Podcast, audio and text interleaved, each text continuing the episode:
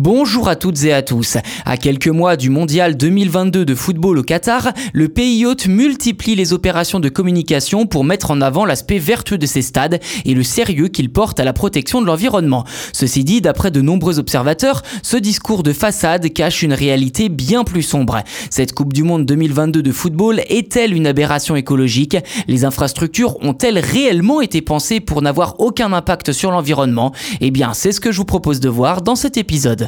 D'après les observateurs ayant eu la chance de visiter les stades flambant neufs qataris, tout est fait pour donner une illusion de grandiose et d'éco-responsable. Le meilleur emblème n'est autre que le stade 974, une structure d'acier composée de 974 conteneurs de pêche rouge, bleu et jaune. Une enceinte tout juste sortie terre qui accueillera les phases de poule de la Coupe du Monde et qui est présentée par le Qatar comme étant, je cite, neutre en carbone avec une durabilité inédite.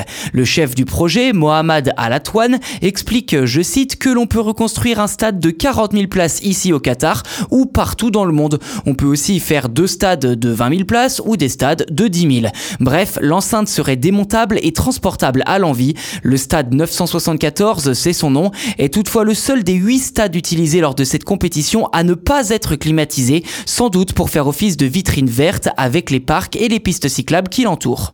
Rien à voir donc avec le stade Al Janoub au sud de Doha qui tout le long de la pelouse est équipé de bouches d'aération censées climatiser le stade. D'après France Info qui a pu le visiter, je cite, l'idée est d'arriver à 24 degrés au centre de la pelouse et entre 24 et 27 degrés dans les tribunes. Par ailleurs, d'autres climatisations moins puissantes sont également glissées sous chaque siège mais qui, je cite, ne seront pas mises en marche si ce n'est pas nécessaire. En cas d'activation, le toit du stade sera fermé pour garder l'air frais pour le lendemain, explique les organisateurs qataris. Le pays étant très petit, nombre de fans ont été invités à réserver des hôtels à Bahreïn et aux Émirats arabes unis à 30 minutes de Doha en avion. Entre le coût environnemental des trajets à venir pour acheminer les spectateurs, la dépense énergétique sans doute énorme de la climatisation et plus de 6500 travailleurs migrants morts dans la construction des chantiers d'après Amnesty International, ce mondial n'aura de verre que la pelouse.